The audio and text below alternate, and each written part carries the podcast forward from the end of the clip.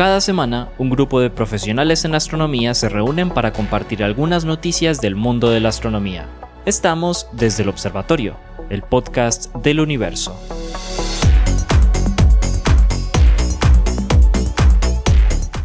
Hola a todos, bienvenidos a otro episodio de Desde el Observatorio, el podcast del universo. Este es un podcast eh, que hacemos entre amigos y amigas profesionales de la astronomía eh, de la Universidad de Antioquia y la Universidad Sergio Arboleda.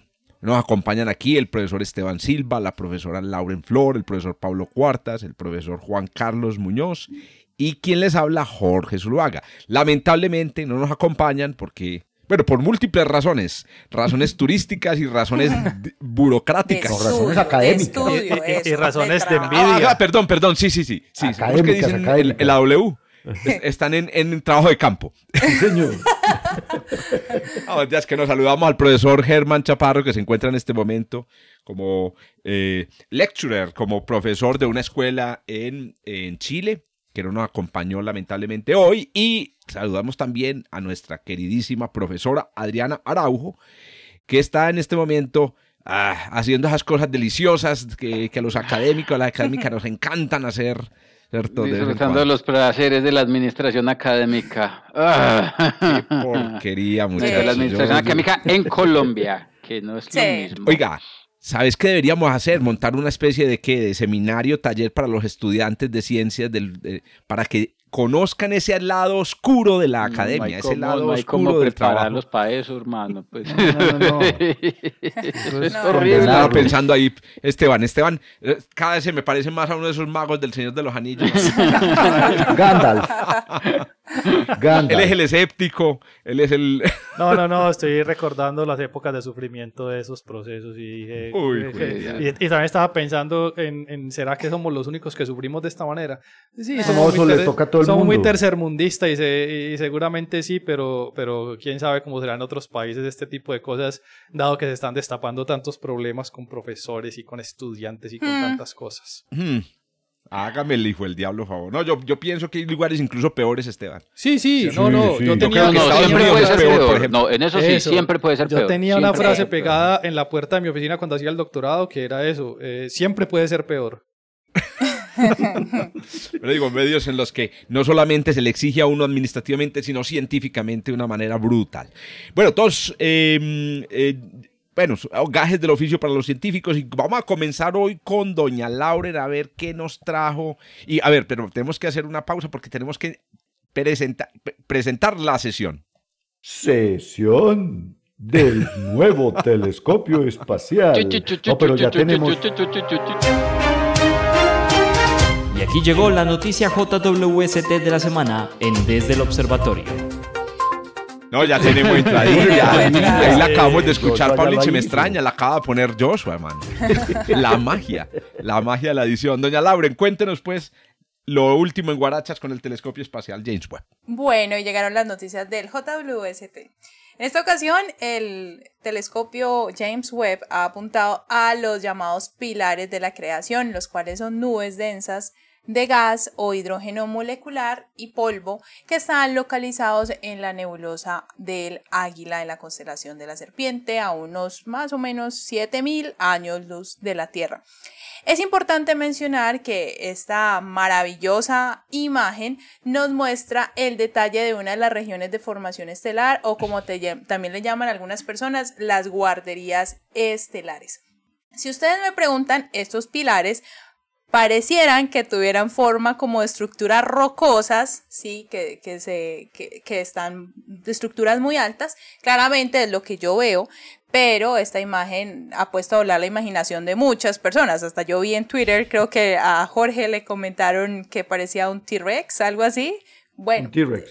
Pero realmente es el pico del águila, por eso se llama Godzilla. la del águila. Exactamente, pues bueno, ahí les dejo, por eso los invito realmente a que vayan a las memorias del podcast y le den clic a la noticia para que vean la imagen y nos cuenten en los comentarios de las diferentes redes sociales donde de pronto ven esto, a qué se les parece estas estructuras y los vamos a estar leyendo y los vamos a estar, ¿por qué no? De pronto en el, próximo podcast compartiendo algunos de los de los imaginarios de ustedes.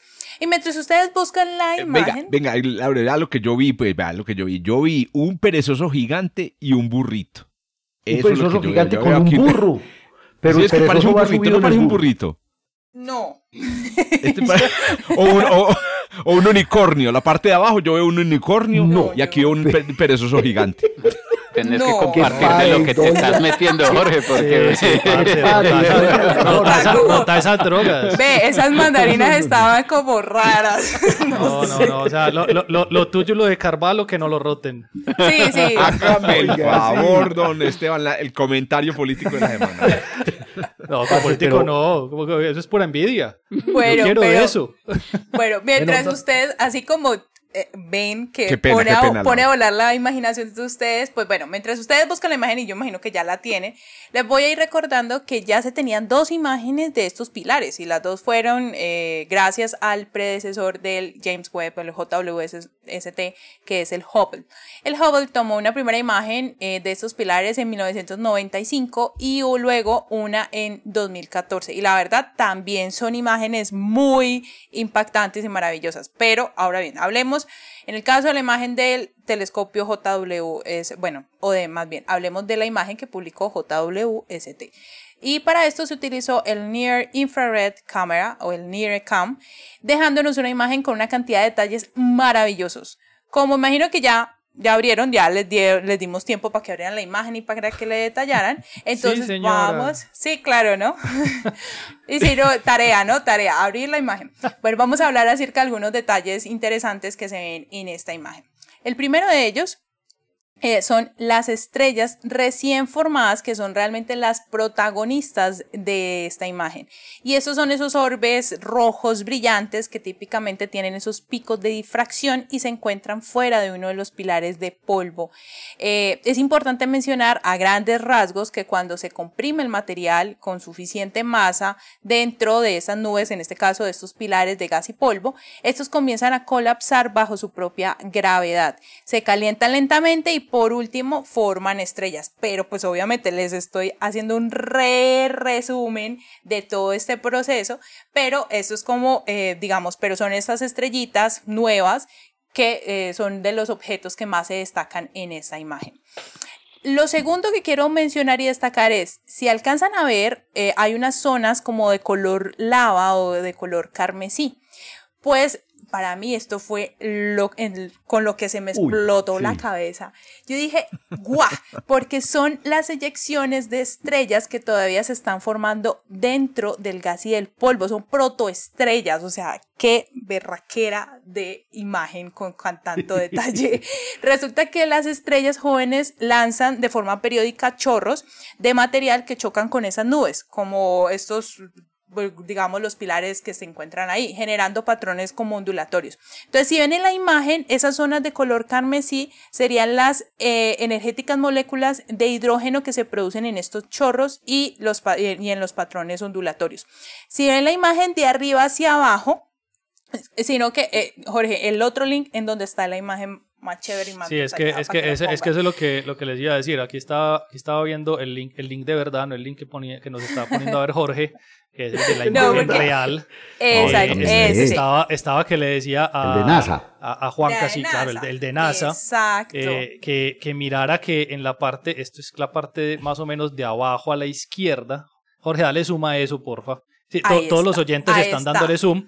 sí, En claro, esa- todos en- porque en- en- todos sí, todos en esa, esa punta que se ve ahí, ¿no? Dale En eso, el eso- unicornio, ese es el, unico- es el esa, unicornio. esa parte, Eso. eso parece inclusive una simulación, Mm. que es cuando Sí. resaltan las regiones, es impresionante, esa, Sí. ese, De ese formación pedacito estelar, rojo. exacto. Ya, ya, ya las observaciones están empezando a reproducir las simulaciones. Sí, eso incluso en, El en universo YouTube- empieza a a En. YouTube hay una simulación de form- del colapso gravitacional de una nube y es del mismo colorcito. Ayer justamente se lo Exacto. mostré a los estudiantes y yo era así como, wow.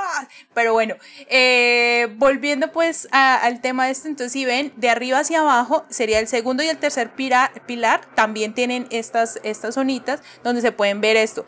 Y lo que dicen los investigadores del JWST es que se estima que estas estrellas jóvenes tienen solo un poco unos pocos cientos millones de años. Entonces, ve, sí, millones de años. Sí, unos- Cientos no, No, cientos de cientos miles. de de miles. cientos de miles. Ay, sí, Sí, cientos de miles de millones, cientos de miles de años, perdón. Sí, que no Y- nos abudinen años. Ave María, imagínense, no, esas vainas no se pegan. Ter- Y lo, Segundo comentario político. lo tercero, y es que eh, a diferencia de las otras imágenes del JWST, en esta no se observan galaxias. Entonces, eso también es importante mencionar por qué. Y es que, ah, digamos, eh, esto se debe a que a pesar que el, el observar en infrarrojo nos permite como tal revelar grandes distancias cósmicas más allá de los pilares, está algo que se llama el medio interestelar que, valga la redundancia, está en medio y hace que no, como hace las veces como una cortina que no permite observar el universo profundo. No, no, la verdad no nos deja. Es que esto Entonces, en además, en el medio del disco de la galaxia. es- y además el polvo que está allí eh, se, ilumina con la luz de todas esas nuevas estrellas y genera otro factor por el cual no se pueden identificar o no se pueden detallar esas, esas galaxias que están ahí. Entonces, pero bueno, ustedes preguntarán, ajá, ¿y esto para qué? Sí, es muy bonita la imagen, es solamente para maravillarnos y ya. Pues la respuesta es sí, Sí. pero no. ¿Qué esperes Y la es ciencia que va a empezar a salir de esa foto? Y es Exacto. que esta imagen, con toda esa información que se tiene allí, allí, ayudará a los investigadores a renovar sus modelos de formación estelar, haciendo uso de, las informa- de la información más precisa que eh, de, de esas estrellas recién formadas. Con el tiempo los científicos pues van a empezar a desarrollar como tal una- o a analizar y tener una comprensión más clara de cómo se forman las estrellas y así salen disparadas de, de las nubes de polvo al transcurrir millones de años. Así que esta imagen le he llamado yo el combo completo, o más bien, esto hace parte del combo completo. ¿Y cuál es el combo completo?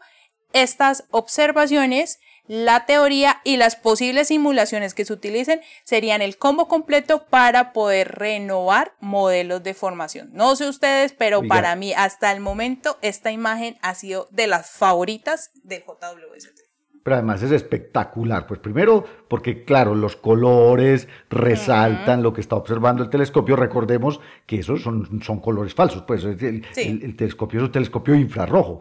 Pero cuando compara uno con la foto del telescopio espacial Hubble en el óptico, es una cosa increíble. Sí, y ot- otra cosa genial que hay en esta foto. Y obviamente para los astrofísicos estelares, está Esteban babiándose, es que ahí hay imágenes de todas las edades estelares, digámoslo así, desde el nacimiento y la formación de nuevas estrellas, los, los glóbulos de Vogt que se ven por ahí donde están colapsando para formarse estrellas y ya hay estrellas, digamos, gigantes azules que son, por ejemplo, ese cuarteto ahí a la derecha abajo, esos que son las que emiten la cantidad de radiación que usted quiera, que en, en principio erosionan los pilares, es una cosa increíble. Poner el paralelo con el telescopio espacial Hubble es... Oíste, ¿sabes es que me juego. impresiona mucho ese paralelo, Palinche y, y- y- y colegas? Es la cantidad tan impresionante de estrellas adicionales que se ven Claro. en la imagen. Aparecen un montón de estrellitas que no se veían ¿A antes. qué se debe eso, Lauren? eso- Esa- esas estrellas, ¿por qué no aparecen en el JWST y sí en el, en el del...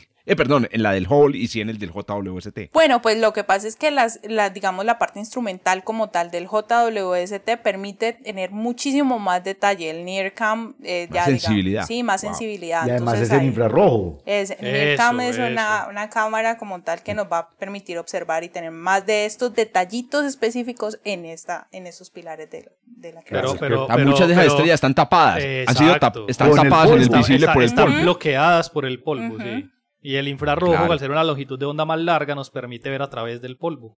Exacto. Oíste, y otra cosa que dijiste, Lauren, lo que dijiste se ve mucho mejor en el JW, en la imagen del, del, del Hubble, se ve mucho mejor porque no se ven galaxias de fondo. Es que como uno ve la imagen del JWST y ve el fondo negro, uno dice, pues Ahí deberían verse galaxias, al fondo. Sí, pero, Pero al ver la del Hubble se da uno cuenta que es que uno está en la mitad de una nebulosa, entonces claro, todo está tapado de atrás. Oigan, me, leí una teoría por ahí, pues a mí en redes sociales me llegan muchos comentarios, muchas cosas que ah, lamentablemente muchos no los leo, pero porque se me pasan. Pero me llegó uno que, eh, en el que me citaban un artículo. Hay, una, hay un astrofísico, una astrofísica, no recuerdo quién es, que tiene una teoría de que en realidad los pilares, lo que estamos viendo de los pilares de la creación ya no existe. Pónganle atención a lo siguiente. Parece que hay evidencia en alguna de las zonas de los pilares de la explosión de una supernova. O por lo menos de las etapas inmediatamente anteriores a la, explosión de una supernova. Ah, Si eso es así, la, supernova habría ya explotado, según esta evidencia, pero me da mucha vergüenza pues decirles que no tengo el artículo ni nada, sino que me acordé mientras Lauren hablaba. Y si ya explotó la supernova... Desbarató los pues, pilares. Ah. Ya desbarató los pilares. Y como la luz no... ¿cuántos, ¿A qué distancia están los Siete pilares? mil, Pues, siete mil años. 7000. Entonces, claro, como la luz lleva viajando 7000 años, la, la explosión de supernova se ocurrió hace mil años, hace dos mil años, todavía no la hemos visto, no hemos visto la destrucción. Así que, bueno, si la teoría resulta ser cierta, pues engolosínense con los pilares de la creación, porque posiblemente en unos miles de años ya no los vamos a ver. Ah. Igual se están erosionando, la radiación Ah. los erosiona permanentemente. Yo no Pero- quiero pero- vivir- pero- eh, igual pero- no quiero vivir hasta por allá. Gracias.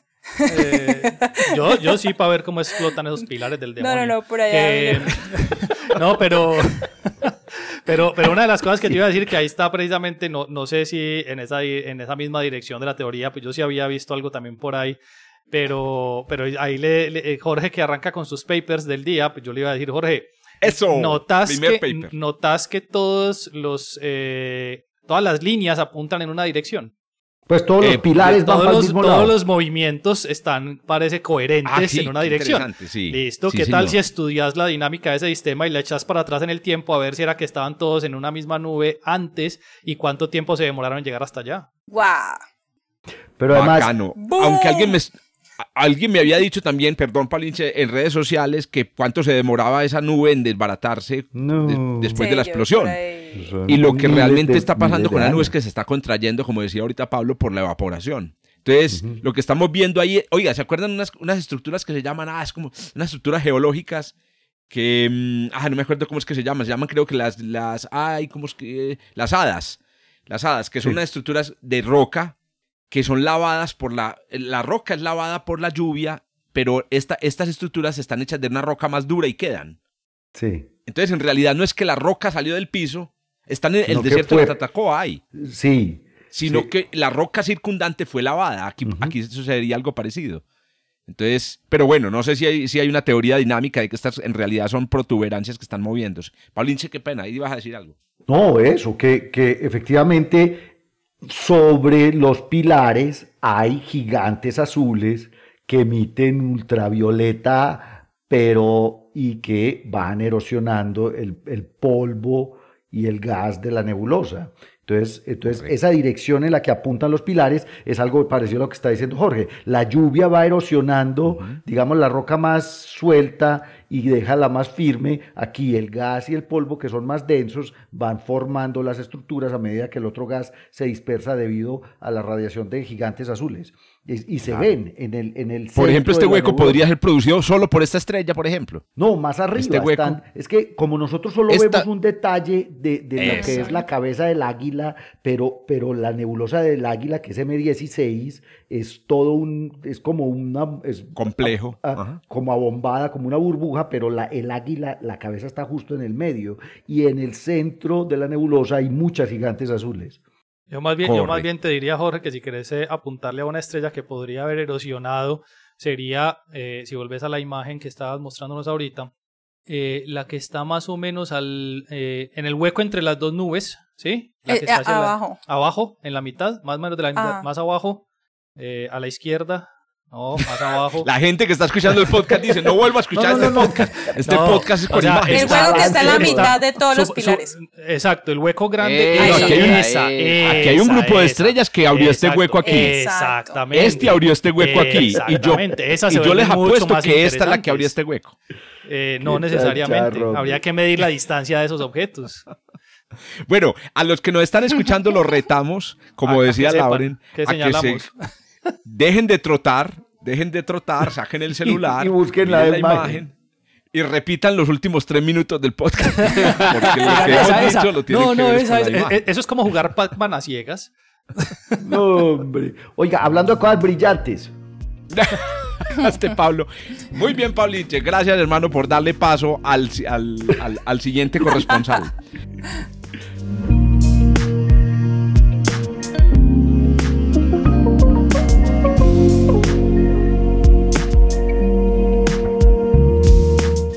Oiga, todas las semanas en este podcast se produce una eh, álgida competencia entre los invitados por quién va a presentar la noticia más espectacular de la semana o la noticia bomba de la semana.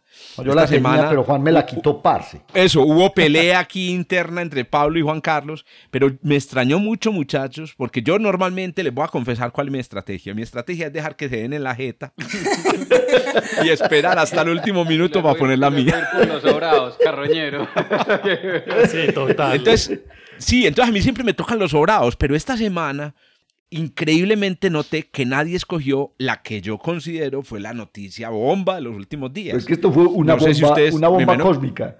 Una verdadera bomba cósmica, literalmente. Bueno, la noticia en breve es la siguiente. Descubrieron el más brillante, la más brillante explosión de rayos gamma que se ha detectado a la fecha. E, es tan brillante que se la nombró con el, acrónimo BOAT, que es Brightest of All Time. Gamma Ray Burst, ¿cierto? El, la explosión de rayos gamma más brillante de todos los tiempos. Esta explosión es una explosión, eh, fue una explosión, ha sido una explosión muy especial para la investigación en, esta área. Em, yo no sé si todos conocen, los que nos escuchan en el podcast, los profesores con toda seguridad, y Lauren, ¿cierto? Nos, seguramente recuerda, los, las explosiones de rayos gamma fueron descubiertas en los años 60, mientras los gringos espiaban a los rusos y los rusos a los gringos.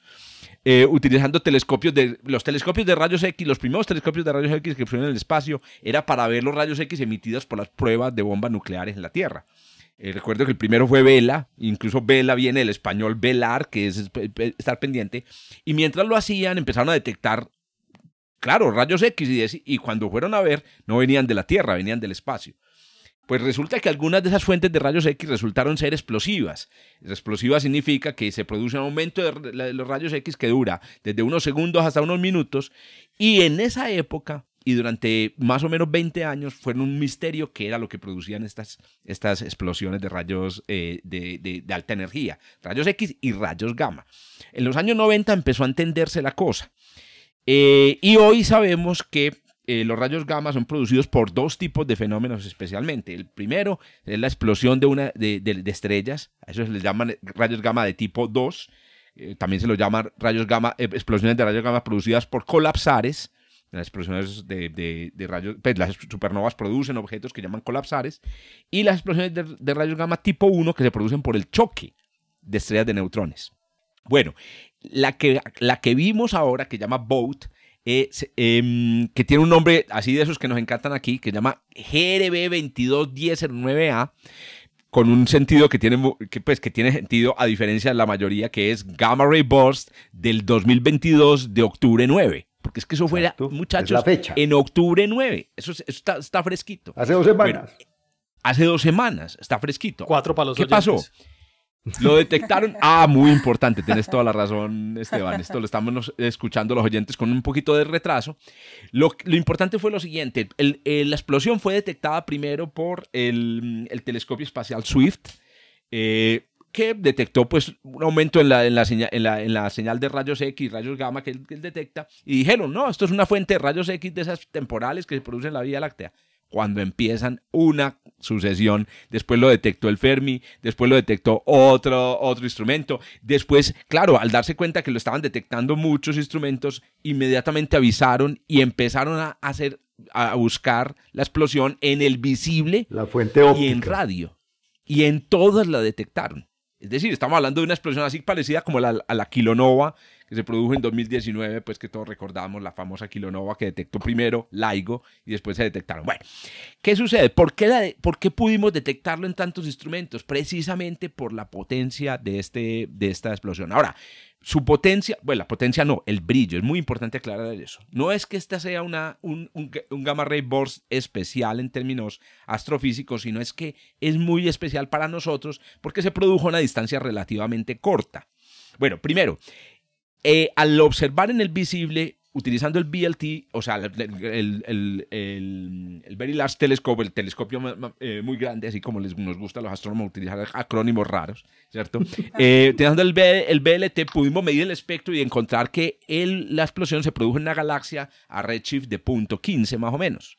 Eso corresponde a una galaxia que está a una distancia de nosotros de 2.400 millones de años luz. Entonces, primero, es una explosión lejana, una explosión bastante lejana, pero para los estándares de las explosiones de rayos gamma no lo es tanto.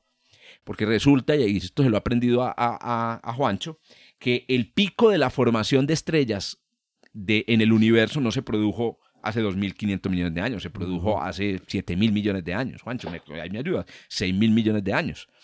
¿Y qué pasa con el pico? Hay un problema con los gamma ray bursts y es que son explosiones muy energéticas, pero se producen, eh, sobre todo el de este tipo de eh, que se produjo en, este, en, octubre, que se vio en octubre, esta EGR 221009, y es que eh, los gamma ray bursts de tipo 2, que son producidos por colapsares, por explosiones de supernova, la explosión sale en, en una dirección específica. Se les llama un beam, se les llama una explosión beamed, ¿cierto? Dirigida. O sea que hay que tener suerte de que el, el, el haz de la explosión se dirija a la Tierra.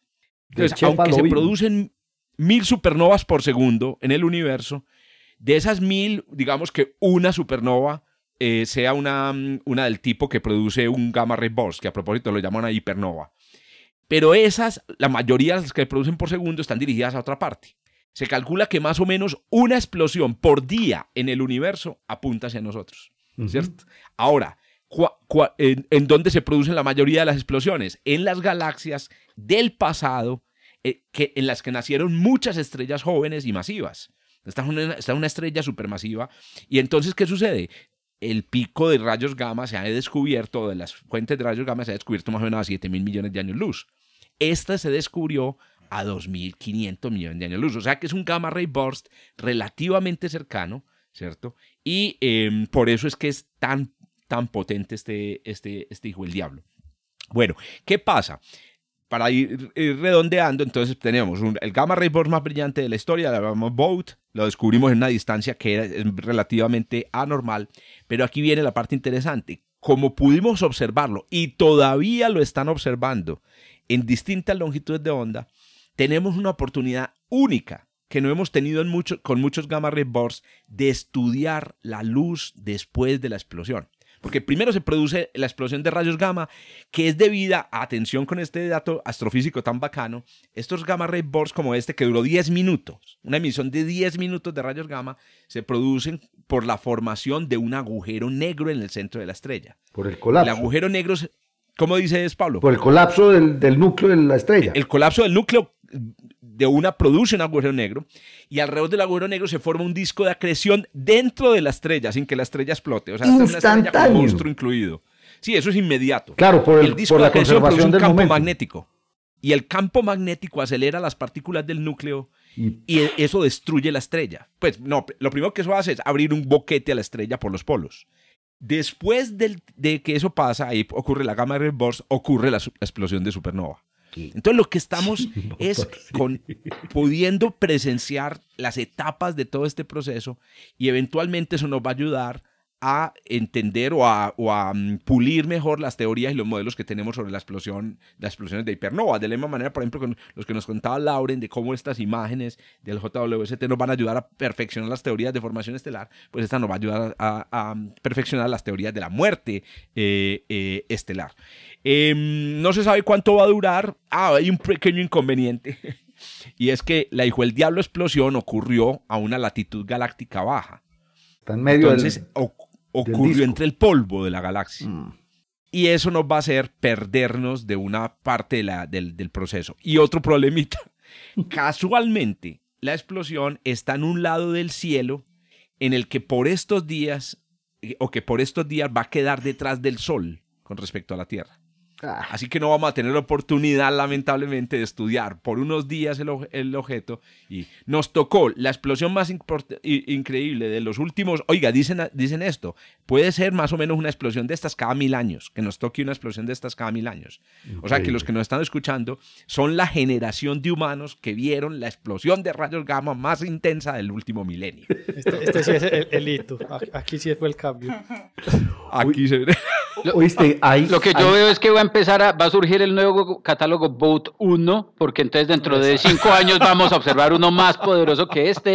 Entonces este es el 0, luego el 1, luego el 2, y entonces este es el nacimiento de un nuevo catálogo. De un nuevo catálogo de- de No, Gama pero Record. ¿sabes qué, Juancho? No, ¿sabes por qué? Porque no se trata de un asunto de completez, sino que de verdad este evento es absolutamente más brillante, Brillante. que todos los que se habían detectado. No fue, no fue porque tuviéramos mejores instrumentos. No, no, con seguridad, verdad eso sí. Pero también, pero también es cierto, también Ah, es ma- cierto que eh, entre más se observe, más, va- más van a aparecer. Entonces, Sí, se llama Size of Sample Effect. exactamente. Entonces, Ah, dele tiempo y el catálogo se va a engordar de a poquitos, pero se va a engordar.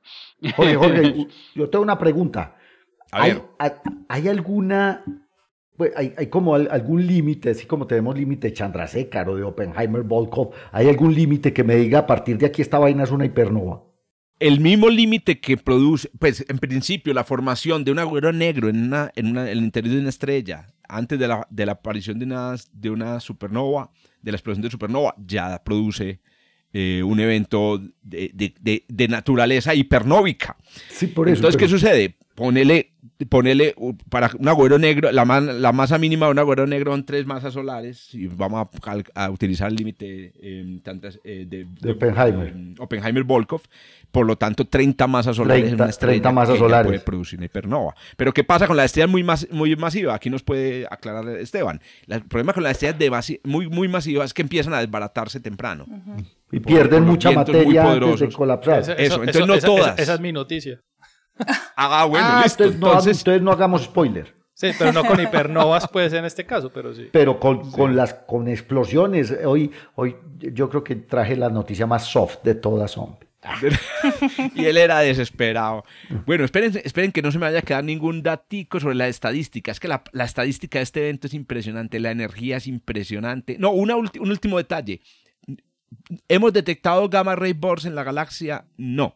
Las explosiones de rayos, bueno, no, no me voy a atrever a decir definitivamente que no, pero las explosiones de rayos gamma, la mayoría que hemos detectado son, de- son, están afuera. Ahora, ¿qué pasa? Hace 440 millones de años se produjo una de las más grandes extinciones en masa en la Tierra. La teoría reinante, la teoría, digamos, más acertada, bueno, una de las teorías que tenemos sobre por qué se produjo esta, esta extinción fue por la explosión de una hipernova cerca a la, a la Tierra. Y, es, y lo más increíble, el, el beam de, esa, de la hipernova, pues eh, bañó la atmósfera de la Tierra. Al eh, cuando se llega, llega toda esta radiación, se acaba la capa de ozono y produce una extinción. En, es posible En que el una ordovicio, relación, sí, señor. Pero eso ocurrió hace 400 millones de años. Esa es la, la famosa relación con el cámbrico, ¿cierto? No, el ordovicio. Eso Ordovicio silúrico, es la mayor, hace No, fue antes, 440 no, millones. Exactamente. Muy bien, ahí lo tienen pues. Boat.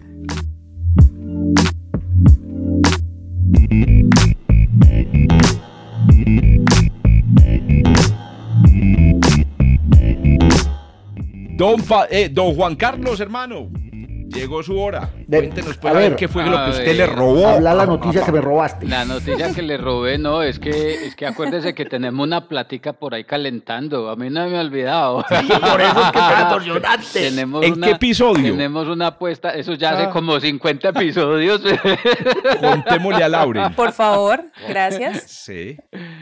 Lauren, no, tenemos una apuesta por cuál es el valor que va a quedar De H. al final de la constante de Hubble- del parámetro de que, Hubble. que yo creo que a la final vamos a tener que poner una apuesta nueva porque esa vaina no va a ser constante. ¿Cómo van las cosas, hermano? Ah, eso- yo creo que vamos para allá.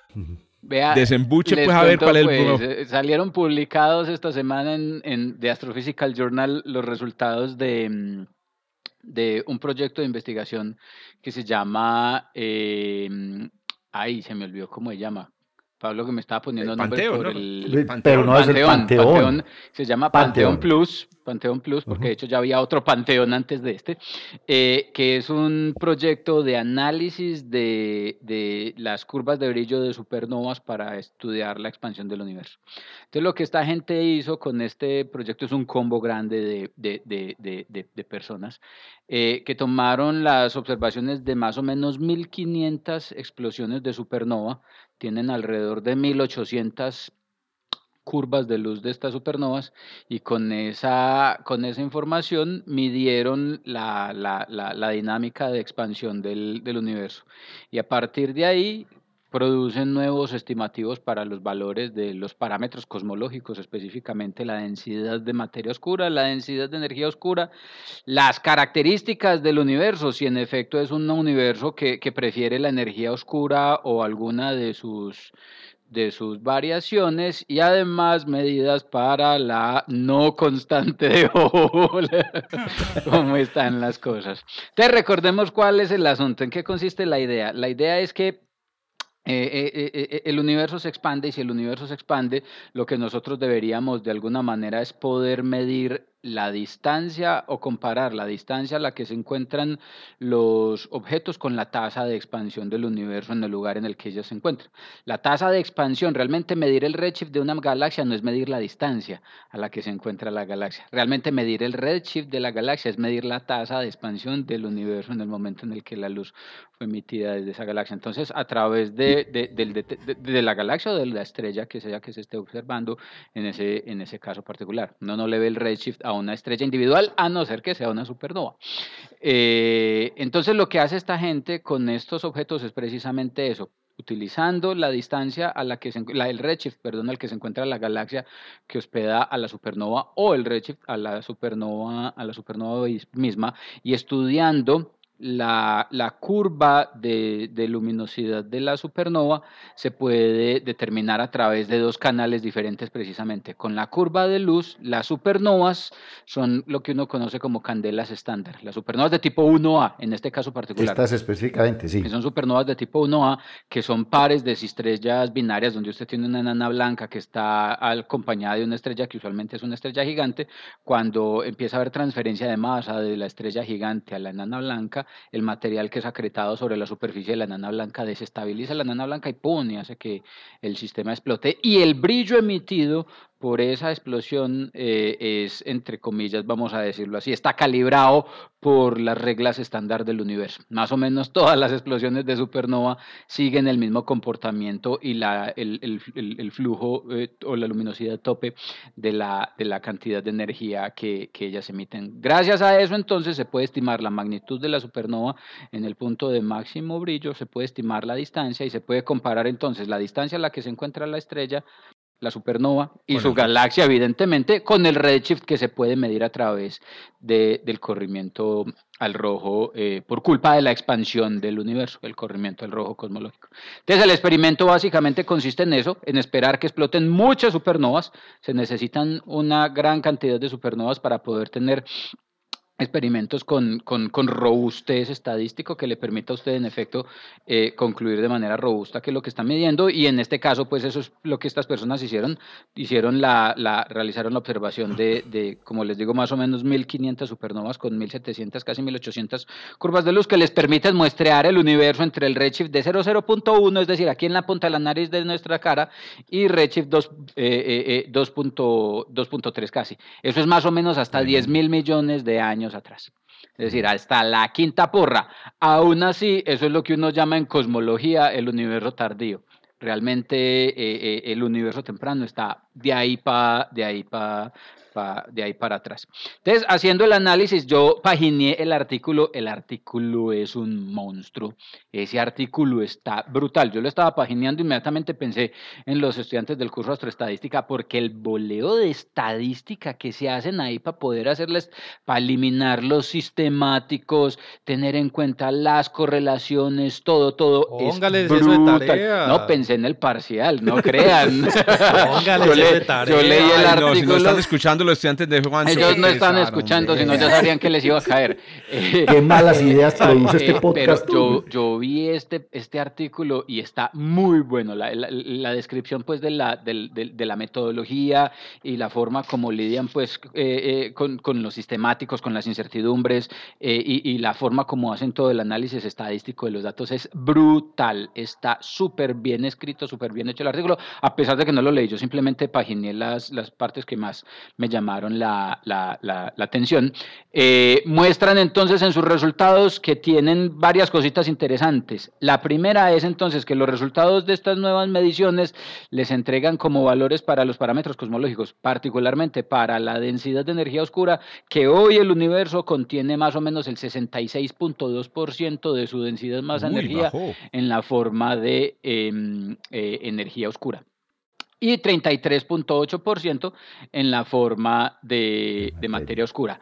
Todos los experimentos que hicieron, porque lo que ellos hicieron fue utilizar los datos de sus observaciones y robustecerlos con los resultados de otras observaciones, con los de Planck, con los de oscilaciones acústicas de variones y demás, que es una técnica que uno utiliza usualmente para tratar de, eh, ¿cómo diría uno?, de imponer mejor constraints, de restringir mejor pues la, la inferencia que se hace sobre los, los- los- los valores que se estiman para esos parámetros.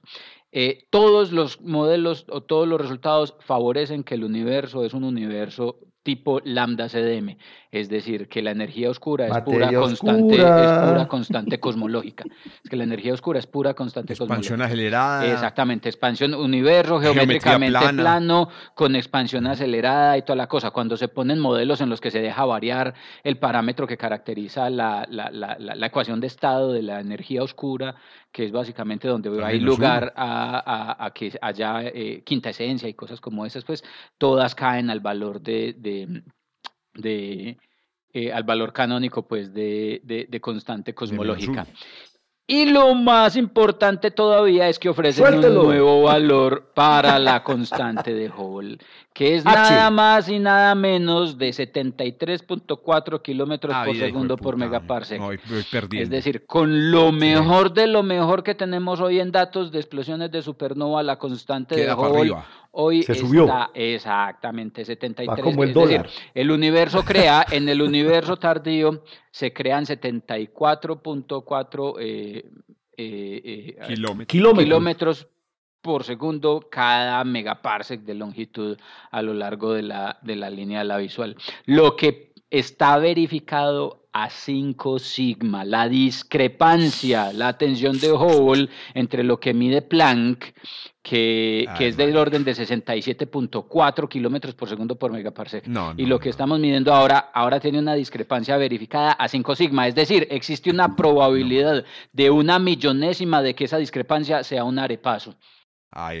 O sea que O sea, literalmente hablando, esa discrepancia no es de mentiras, esa discrepancia no es de que no, es que falta afinar, no, es una discrepancia verdadera, esos dos números medidos, uno en la radiación cósmica de fondo y el otro medido aquí en el universo tardío, son significativamente y claramente diferentes.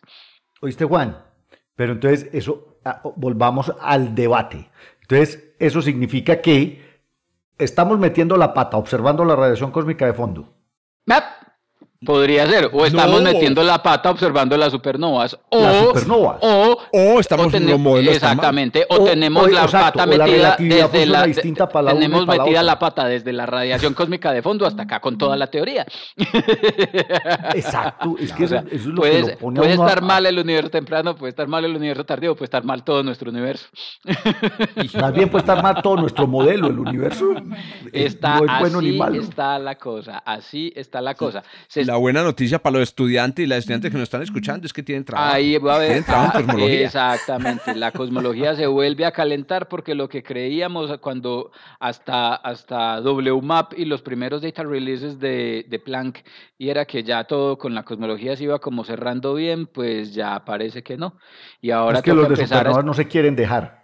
Y ahora toca empezar a esperar cómo se pueda usar entonces el JWST para poder hacer observaciones de eventos de explosiones mucho más tempranos en el universo y poder tratar de utilizar la misma Necesitamos- técnica para estudiar la tasa de expansión en el universo temprano, porque es que ahí la limitación está en ese sentido. La técnica de las supernovas no se puede llevar más atrás, es porque literalmente hablando no se puede observar en las longitudes de onda convencionales. Hay que ver cómo JWST nos deja utilizar el mismo fenómeno en el universo temprano para saber si en efecto es un problema de la técnica, de las observaciones, de la teoría o del universo como tal. Si a la No, final pero la con- constante de Hubble no es constante. La J- el JWST, sí, sí, me imagino si vamos a poder ver supernovas de tipo 1 a más atrás. Claro, pero de todas formas, sí se puede, pero no se puede. Otra vez, recordemos que es un asunto de darse el guan- de, de tener el arepaso. Eh, La- Las supernovas son eh, descubrimientos, ¿cómo es que dice Jorge? Sere- sere- sere- serendípicos. serendípicos. Serendípico. Serendípicos. Es que uno, uno se tropieza con ellos. Y, y- O, Correcto. o, o no.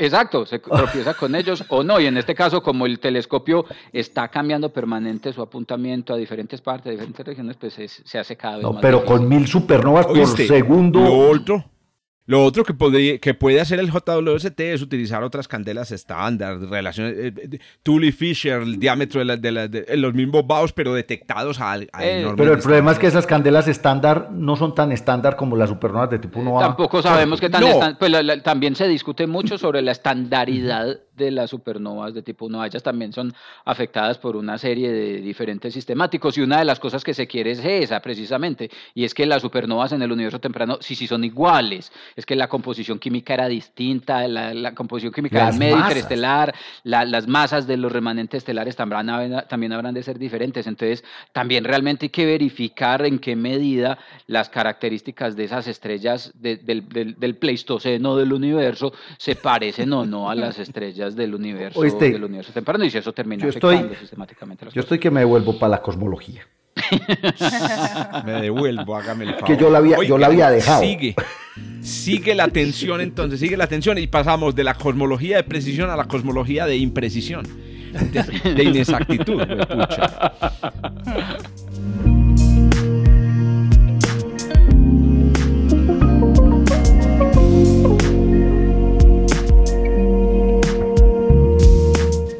Don Esteban, hermano, Yo, cuéntenos pues, háblenos más de explosiones. Este fue el episodio de las explosiones. No, Por eso es que no. la noticia mía está muy soft.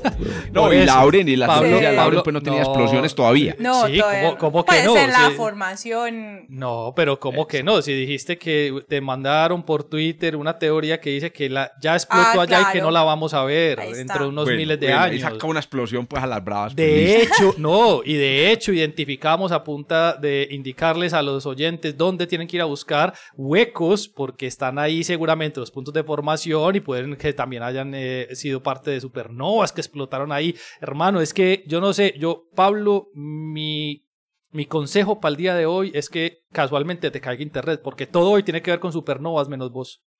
Exacto. Todo tiene que ver con supernovas menos es vos, mi, porque mi yo... noticia era la de Juan. Eh, nada, no importa, igual, va, entonces, de malas. No, no, espera, que la mía es una zimba, parce. No, Porque- pero es de supernovas. No, pero Ah, entonces no. espérese. No, entonces no. espérese. No, entonces no, porque la a mía. ver, no nos adelantemos porque y la más mía- bien háblenos eso. pues de la, de la mía es de, de eso que acaba de mencionar Juanca, particularmente, de esa serendipia o esa casualidad de encontrarse las eh, explosiones, pero en este caso no con eh, supernovas tipo 1A, sino con supernovas tipo 2. Conjunto de investigadores de, de la Jones Moore en, en- en Liverpool, en, eh, en Inglaterra, se dio a la tarea de estudiar los espectros y las posibles observaciones de supernovas tipo 2. Recuerden, las supernovas tipo 1A, nos las acaba, acaba de explicar eh, Juanca, son las supernovas que vienen de un par binario donde una le entrega material a otra, la grande a la pequeña, la pequeña se engorda y dice hasta aquí fue y kaboom. Y las tipo 2 son eh, las que estaba mencionando Jorge con su boat, que ese, ese caso es una, eh, una explosión de una estrella muy masiva, pero en general es lo que se conoce como el final de una, del brillo de la estrella que termina en un kaboom, pero que no necesita de una compañera. Quiere decir las normales pues, que vemos eh, con la- el final del proceso de la evolución estelar. En general, uno no tiene eh, manera de predecir dónde van a explotar las supernovas tipo 2.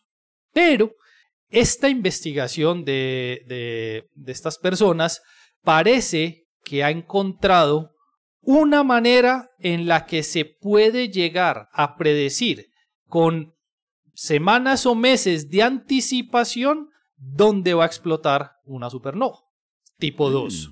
¿Sí? Mm. Entonces yo ya me la- iba a colocar la noticia eh, eh, Ciata- Ciatanova, pero era muy regional, eh, simplemente porque era, porque es, esto lo que están tratando de hacer es un sistema de alerta temprana que nos va a indicar a dónde tenemos que apuntar los telescopios porque allá va a explotar la estrella. Lo que hicieron los investigadores fue estudiar estrellas supergigantes rojas. Entonces, las estrellas supergigantes rojas en sus etapas finales son estrellas eh, en general masivas. eh, cuando eh, pasan por todas sus etapas evolutivas, se expanden y hay dos posibles escenarios que, están, que estaban o que parecen estar en disputa sobre qué sucede, con eso que también mencionaba ahora Jorge, de cómo es la pérdida de masa en esas etapas finales. Entonces, uno de los escenarios dice la pérdida de, las capas, de masa de las capas más externas en las etapas finales antes de tener el agujero negro en el centro, antes de explotar como supernova, es simplemente el núcleo se contrajo lo suficiente para que la gravedad ya no sea capaz de mantener ligada esas capas externas y el mismo viento de la presión de radiación producida desde el interior va expandiendo las capas más externas. Es un viento eh, estelar que simplemente las va sacando cada vez más hacia afuera y eventualmente se empiezan a diluir en el medio. Eso tiene una tasa de pérdida de masa de aproximadamente 1 por 10 a la menos 3 masas solares por año. Quiere decir una milésima de masa solar por año. Tan poquito, no, pues es un montón realmente. Pero el segundo Eso- modelo... Eso es un Júpiter por año. 300 masas terrestres, claro. Exacto, eso, es un montón, listo. Pero el segundo modelo dice que mm, mm, esto ocurre muchísimo más rápido. Y muchísimo más rápido es una décima de masa solar por año. Y Hágame ocurre en intervalo de tiempo mucho más pequeño. Quiere decir, en el primer escenario yo empiezo a perder masa en un intervalo de tiempo muy grande, puede ser décadas, muchas décadas. En el segundo escenario puede ocurrir en menos de un año, en el que se pierde esta cantidad de masa. ¿Y eso cómo termina afectando la situación? Lo que encontraron estos investigadores es que en el momento en el que una estrella comience a emitir la décima parte de una masa solar por año, la estrella tendría que decrecer la cantidad de brillo que nosotros observamos en aproximadamente 100 veces el brillo que tenía en el óptico. Quiere decir, una estrella que estaba brillando como, eh, es que no voy a decir el nombre porque ahorita voy a relacionarla con la noticia anterior, una estrella supergigante roja que en este momento tenga un brillo dado, en un mes bajó 100 veces esa cantidad de brillo. Cuando Que ellos hicieron cinco magnitudes, perdón. O sea, cinco no- magnitudes. cinco magnitudes, exactamente, es un montón. Hijuelito. Pero, montón. pero tiene que cambiar en un intervalo de tiempo muy pequeño. O sea, un par de meses. Beetlejuice hace dos años, pues. Exactamente. Pero no bajó, Allá iba. 100, no bajó, no bajó, no bajó tanto, no magnitudes. bajó tanto. Sí, no bajó 100 magnitudes, pero lo que encontraron estos eh, es eh, 100, eh, 100 veces su brillo, 5 magnitudes, perdón. Lo que encontraron estos investigadores es que le- cuando una estrella vaya a explotar como una supernova tipo 2, si el escenario que ellos están proponiendo, que viene de compararlo con simulaciones, es el correcto, una estrella que sea supergigante roja y que en un intervalo de tiempo menor a un año decrezca en 5 magnitudes, apunte para allá. Que en ese año que sigue va a explotar como supernova. Cerraron a un año la, la incertidumbre. Cerraron a un año Excelente. y entonces eso es un año Buenísimo. donde los telescopios van a estar mirando para allá. No los grandes, Claro. pero sí todos los pequeños. Y apenas un pequeño diga, uy, todos los grandes van a ser, buah, para el lado de allá. Claro, ¿Sí? claro. Uf, Entonces, se acaban de encontrar una manera en la que pueden predecir en un intervalo de meses o años la explosión de una supernova tipo 2 con información previa a la explosión de la supernova. Entonces ahí venía la conexión con esa noticia anterior, que era la de Betelgeuse, que ya había presentado eh, un decrecimiento no tan grande como el que están eh, diciendo eh, en, este, en este ejercicio estos investigadores, pero que ya presentó una pérdida de masa, perdón, sustancial en sus capas externas que opacó la estrella en un grado bastante significativo. Lo que pasa es que ya está recuperando nuevamente su, su, su brillo.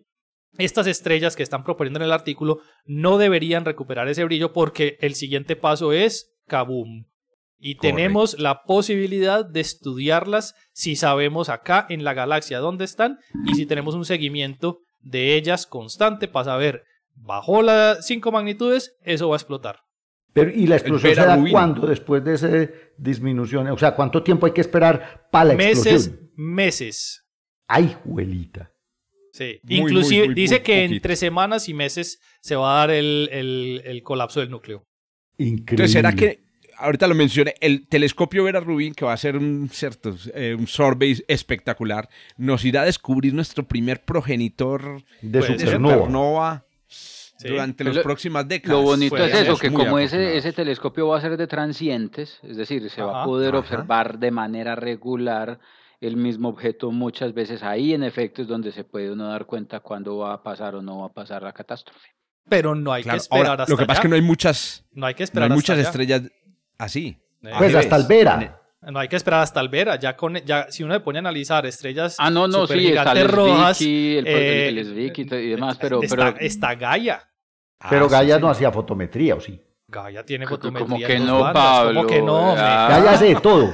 Pablo, ven y espérate. ¿Cuál Gaia estás hablando vos? Espectros- Espectroscopía, astrometría, pero Espectrofotometría, fotometría, hace yo no Gaia. recordaba. Gaia. Espectrofotometría. De Ah, hecho, en el último release de Gaia, el de ahorita el DR3, entregaron un paquete en Python que te pronostica, bueno, te pronostica no, te estima cuál debería ser la magnitud de una estrella basado en sus espectros. En la fotometría de Ah, Gaia. pues otra Sí. cosa, se llama indirect fotometría. Ajá. Eso.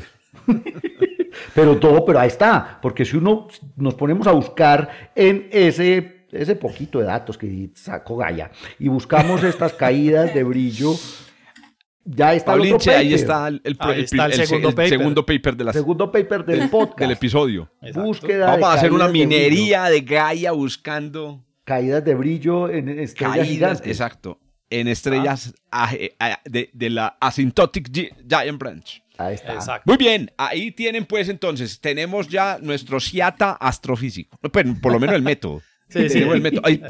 Esteban, vení, espérate, una, una pregunta. Todo esto lo hicieron con teoría, Entonces, usando son- simulaciones. eh, y- sí, lo que hicieron fue simular cómo se comportan los espectros de las supergigantes rojas. O sea, ellos simularon la evolución estelar hasta esa etapa y ahí vieron todos estos Y patrones. ahí vieron, exactamente, y ven, y ven el decaimiento del brillo. O sea, ellos simulan el decaimiento del, del brillo de la estrella. Les tengo tercer paper de la- del- del episodio. ¿Cuál Vamos es? a enseñarle a un algoritmo, a una, a un- Una inteligencia a un algoritmo artificial. de- A un una inteligencia artificial, le vamos a enseñar los patrones que muestra una estrella al final de su vida, que no necesiten esas caídas de cinco magnitudes, simplemente que vea los patrones de comportamiento del brillo y el espectro y aprenda y diga, estas estrellas que tienen, mientras que no, que responda la pregunta.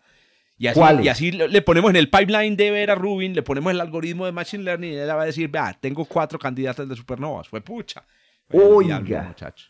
Parce, Don- yo creo que nosotros Pablo, estamos produciendo, nosotros estamos produciendo más ciencia en este podcast que porque claro, todo Esa- científico esa- la ciencia que no serio, escribe pues, no existe, hermano. ¿Oíste, Jorge? To- todo científico pues, serio su- que escuche el podcast ya tiene un montón de trabajo, porque nosotros proponemos papers y no nos hemos sentado a escribir ni el primero. weón. No, no, es que después vamos a hacer minería sobre los programas. Eh, bueno, exacto, don esa Juan, es otra inteligencia artificial para el podcast de, de- desde Oiga, es que Juan. Pablo, ya te iba a decir que Juan Pablo, Pablo, vos y yo que vivimos juntos desde hace como 20 años.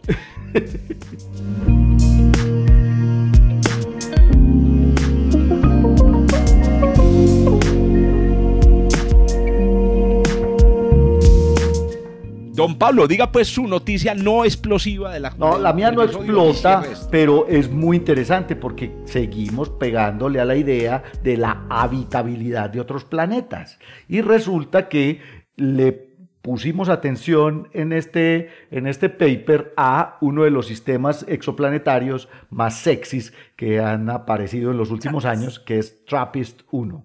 Recordemos que TRAPPIST-1 fue descubierto por allá en el 2017 usando un telescopio pequeño que está en Chile, eh, eh, pero después le pusieron un montón de atención porque es un sistema múltiple, tiene siete planetas de tipo terrestre ahí acumulados muy cerca de esta estrella, TRAPPIST 1, que es una enana roja muy, muy fría, pero cuando medimos pues las distancias y los periodos de estos pequeños planetas, nos dimos cuenta que hay tres de ellos en la zona de habitabilidad de su estrella, que está a unos 40 años luz de distancia del sistema solar en la constelación de Acuario. Cuando uno dice aquí la constelación, la gente piensa que es que la constelación es como el barrio donde vive la estrella, pero eh, donde queda la estrella, no, en el cielo, Trappist 1 está en la región de Acuario, pero acuérdense que esa vaina va hasta, eh, o sea, la constelación de Acuario va desde aquí hasta 13.800 millones de años luz de profundidad. Ahí hay un montón de cosas que seguramente se ven. Pero volviendo al asunto. De estos siete, entonces tres están en la zona de habitabilidad y uno específicamente, el TRAPPIST 1e, pues es un planeta muy parecido a la Tierra. Tiene, digamos, un, tamaño, una masa muy parecido a los de la Tierra. De hecho, eh, para TRAPPIST 1, eh, los datos aquí rapidito se los doy. para TRAPPIST 1e, el TRAPPIST el E tiene un una masa de 0.7 masas terrestres y tiene un radio de 0.92 radios terrestres. Es tan parecido, digamos, a la Tierra en, masa y radio que la aceleración de la gravedad en la superficie de TRAPPIST 1e es de 9.18 metros sobre segundo al cuadrado. Esa es como la, la, la idea. Pues resulta que unos científicos planetarios de varias eh, universidades. En este caso, el autor principal es Asaf Hockman, que trabaja en la Universidad Hebrea de Jerusalén. Se unió con un superteso de los computadores, que es Paulo de Luca, del Centro de Supercómputo de Barcelona, y con un eh, otro científico planetario, esta vez del Departamento de Astronomía de la Universidad de Maryland, que se llama Tadeusz Komasek, y se dedicaron a hacer un modelo de el clima de TRAPPIST 1E para compararlo con el modelo de cambio climático de la Tierra que obviamente nos tiene muy pendientes desde hace varias décadas este problema global que tenemos de cambio climático. ¿Qué fue lo que hicieron estos tres científicos? Pues dijeron, venga,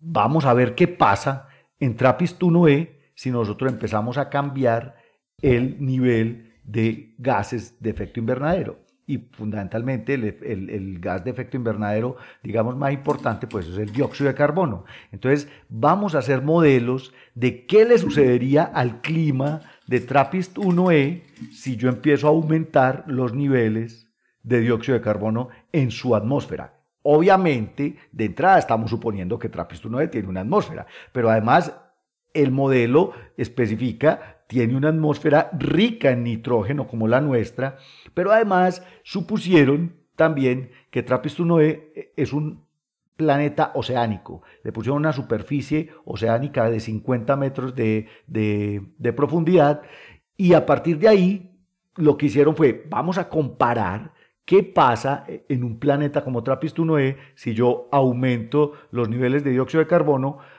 y comparado con los modelos que tenemos nosotros de cambio climático para la Tierra y comparado con datos reales de la Tierra que se tienen a través de la Agencia Europea de Seguimiento del Clima que posee el más grande digamos, la más grande base de datos climáticos de la historia.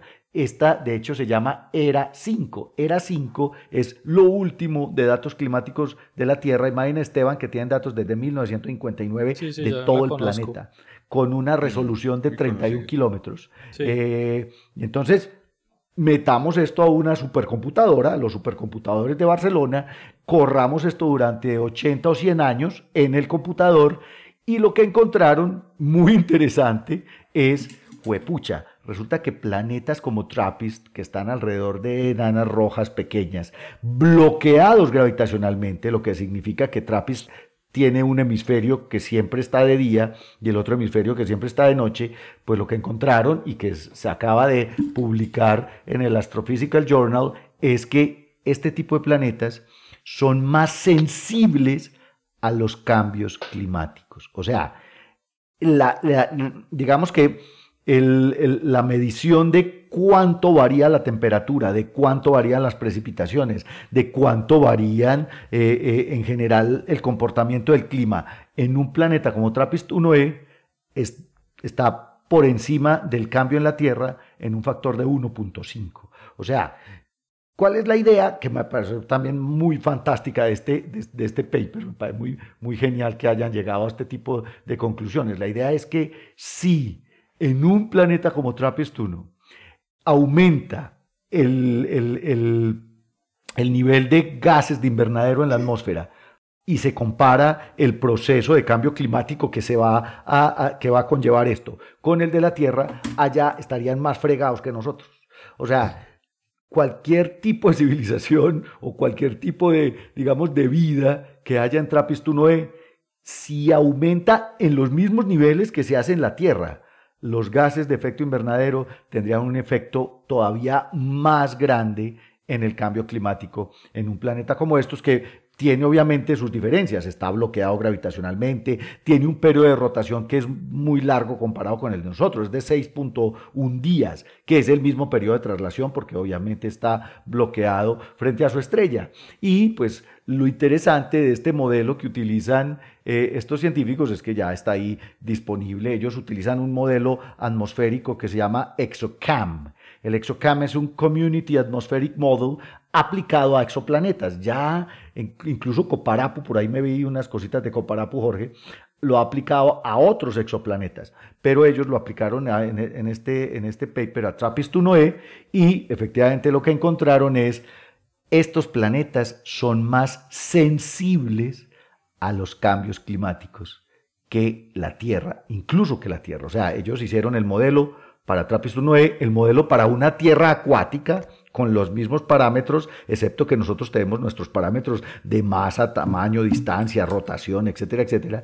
Y también lo compararon con los datos de ERA 5, que es el modelo de cambio climático más, digamos, más importante que tenemos en la actualidad, que tiene datos de cómo ha venido variando el clima en el planeta desde 1959.